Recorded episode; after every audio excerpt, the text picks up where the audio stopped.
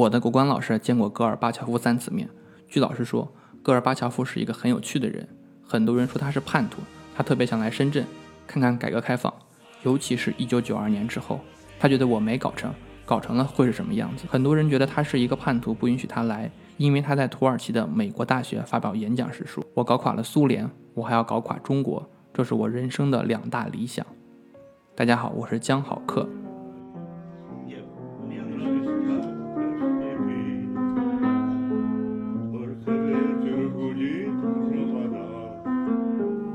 其实老师问过他这件事，他说我从没说过这句话。那一年我就没去土耳其访问过。后来我真的去查，他1990年没有访问过土耳其，而土耳其也根本不存在美国大学。其实他只想来中国看一看，因为他也搞这样的改革。为什么他没有搞成，而邻居搞成了？但是不让他来，几经周折，最后还是没有来成。其实这个人已经耄耋之年，八十多岁了，人生剩下的时日不多了。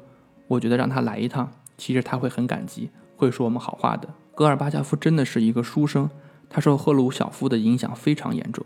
赫鲁晓夫看上去是一个很粗鲁的人，赫鲁晓夫也不是纯正的俄罗斯族，算起来赫鲁晓夫、勃列日涅夫都是乌克兰族、乌克兰人，他就是一个矿工，很粗鲁。赫鲁晓夫在联合国大会发表讲话，他抨击美国的时候，下面乱哄哄的，谁也不听他的，他就能把皮鞋脱下来，当当当的敲桌子。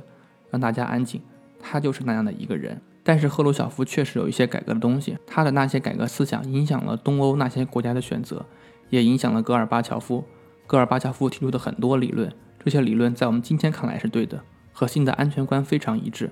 但是当时没有人相信，只有戈尔巴乔夫相信。把理论作为宣传口号是可以的，但是戈尔巴乔夫真的相信了。比如，全人类的价值高于一切，和我们现在的人类命运共同体。人类的利益还是一体化的，是融合的。阶级利益通常是利用民主利益、国家利益或者集团利益等掩盖起来。这些利益的尖锐冲突使人类历史成为一部战争史，跟我们现在的观点是多么的一致。另外，戈尔巴乔夫说不能打核战争，杜绝核战争。全球性的核冲突是没有失败者和胜利者的。另外，战争是政治的以另一种方式继续的观点已经过时了。一打仗就核战争。而核战争是全世界都没有了，不能打仗，人类的价值高于一切。这种说在嘴上作为宣传是可以的，但是这位总书记他真的相信了。他提出的苏联的新的国家安全观是在三十五年前提出来的，安全是不能分离的，你活你也得让别人活，或者都没有，或者都有。这话说的非常哲理。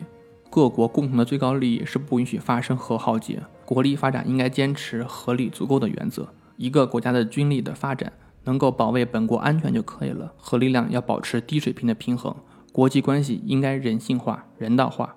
戈尔巴乔夫提出了人道社会主义的观念，人道的社会主义。斯大林说的不是人道的社会主义，这些观念是对的，但是在当时是极其超前的，没有人相信。他就要把这些东西变成现实，真的在对外交往、对外政策当中来实施这些东西，强调国际关系的非意识形态化，不应该把意识形态的分歧。用于国家间的关系中来，使对外政策服务于意识形态分歧，因为意识形态很可能是完全对立的，而生存和防止战争的利益是普遍高于一切的。但是他提出的年代太早了，这些东西是对的，这些导致了苏联思想领域的混乱。这些东西提出意味着，以往所宣传的马列主义那一套东西完全无效，就快要变成是对过去战争不可避免、资本主义危机、两个体系、两个市场的全面否定。所以苏联的思想。意识形态一下就乱了，这也是苏联解体的一个原因。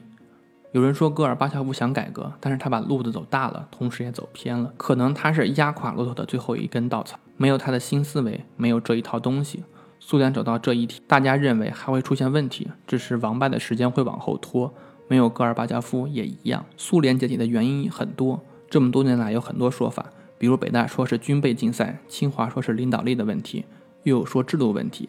慢慢的，越来越多的人也都认同。我认为核心是领导力出了问题，戈尔巴乔夫没本事。举个例子，戈尔巴乔夫面临当时那些国家要独立的时候，他的国防部长就等着他下命令，派军队把分离主义势力压下去。他就是不敢，怕发生政变。总理、部长们都说我们不能看着这个国家就散了。戈尔巴乔夫就没这本事，就不敢分离，不敢阻止这些，结果斗不过叶利钦。叶利钦是分裂主义。叶利钦是带头搞俄罗斯共和国独立，他是搞分裂，把国家分了，然后跟随的人都很高兴。等分裂之后，叶利钦成功当了总统。好，现在不能再分裂了。后来有八十八个州说苏联能分裂成十五个，我们八十八个州也要独立。叶利钦说那不行，当了总统就不允许再分裂。别看叶利钦在分裂苏联方面是分离的，在维护俄罗斯分裂变成俄罗斯统一主义者上，不再是分裂机制。所以说苏联的失败，一句话，如果不是戈尔巴乔夫换成斯大林，想让苏联分裂门儿都没有，不可能做到的。我是江好客，关注我，关注更多好课。